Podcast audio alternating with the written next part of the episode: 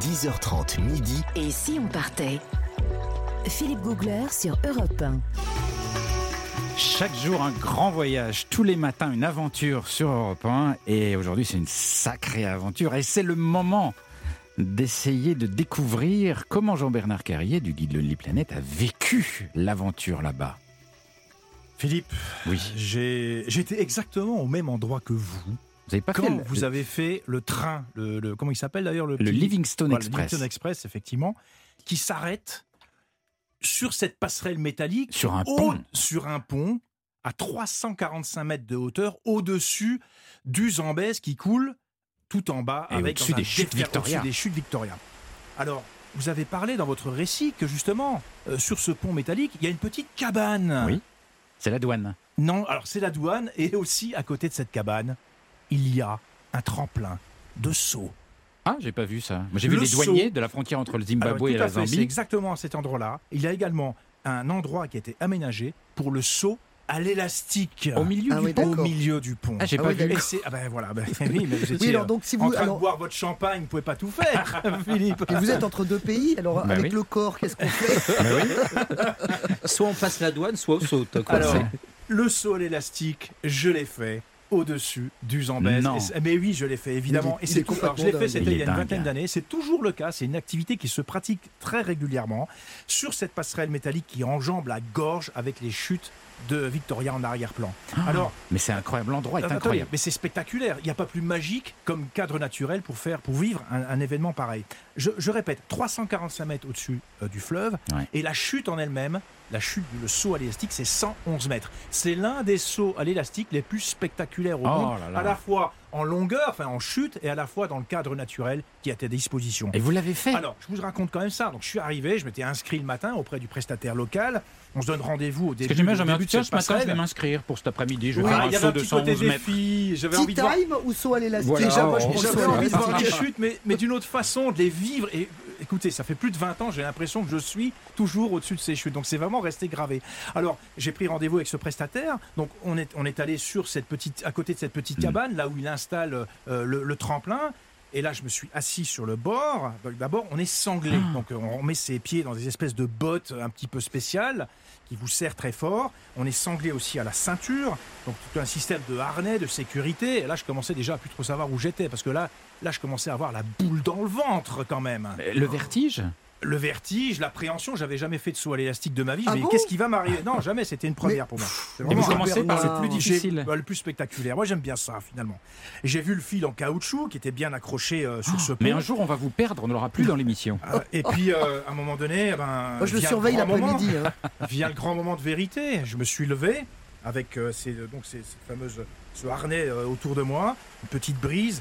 Je n'entendais plus rien. J'étais complètement oppressé par la, par la peur.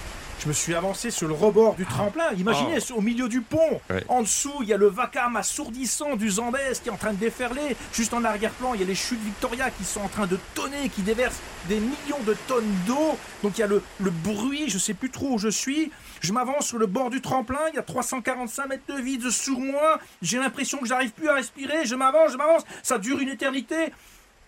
Et je saute. Et là. ah Alors là, là, on n'a plus de Ça tympan. dure 4 secondes, 4 secondes de chute qui m'ont paru un instant d'éternité. J'ai fait le saut de l'ange pour vraiment jouir de ce moment absolument hors du temps, hors de tout. Et je vois le fleuve se rapprocher. J'ai l'impression que je vais le percuter. Il a ma- Je vais le toucher avec ma main. C'est pas possible. Mais quand est-ce que ça s'arrête?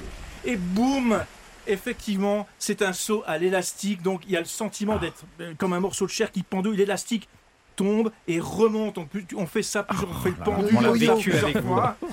Plusieurs Ah, fois, fait ça peur, monte hein. et ça descend. Mais qu'est-ce qu'on ressent pendant la chute? Envie de Non, on sent vomir. plus rien. C'est un moment, en fait, on est un moment d'éternité. On est complètement déconnecté du réel. Mais c'est quoi Qu'est-ce qu'il y, a- qu'est-ce qu'il y a dans le cerveau pendant mais que ça rien, tombe rien, il y a juste une sensation brute, absolue, de vivre un moment d'éternité. Et c'est ça que j'ai recherché. Mais je- 20 ans après, je m'en souviens comme si c'était hier. Alors évidemment, on pendouille comme ça pendant plusieurs, plusieurs dizaines de secondes. fait le yo-yo. Et ensuite, on fait le yo, voilà, je cherche, on fait le yo-yo au bout de cet élastique. Et ensuite, on prend sa respiration, et là, le prestataire vous remonte à l'aide C'est ça que je d'une voulais savoir. poulie. Donc après, il y a toute la remontée. Il y a la euh, remontée, ah on entend le bruit La de la tête en poulie, bas. la tête en bas, La tête en bas. Et, Bah vous- oui. et je regardais le fleuve euh, à plusieurs centaines de mètres, on est remonté. Mais tu peux pas te groupir pour remonter au moins pas la tête en bas la peux pas sensation d'adrénaline absolue. mais alors, il faut, faudrait que vous le voyez, il, est- il est rouge vif là quand Mais il oui, raconte puis ça. il entend rien de ce qu'on lui Il, dit. il est, il est encore dedans. Je suis perdu dedans, Ouais. mais j'ai envie de le refaire maintenant. C'est ça qui est Mais terrible. euh, ce que je voudrais savoir, c'est que quand, pendant que vous chutez, dans, vous êtes stressé, vous êtes détendu, vous pensez à quoi? Mais je pense qu'on est détendu. Enfin, si je me souviens bien, on est- j'avais le sentiment d'être détendu et d'être complètement dans un moment d'absolu, de vertige absolu avec ce le, le fleuve, les eaux du fleuve. Vous voyez- vous voyez le- le sol qui approche? On voit, le, on voit les, les eaux tumultueuses du fleuve qui se rapprochent et on se dit, mais je vais plonger dedans, c'est pas possible.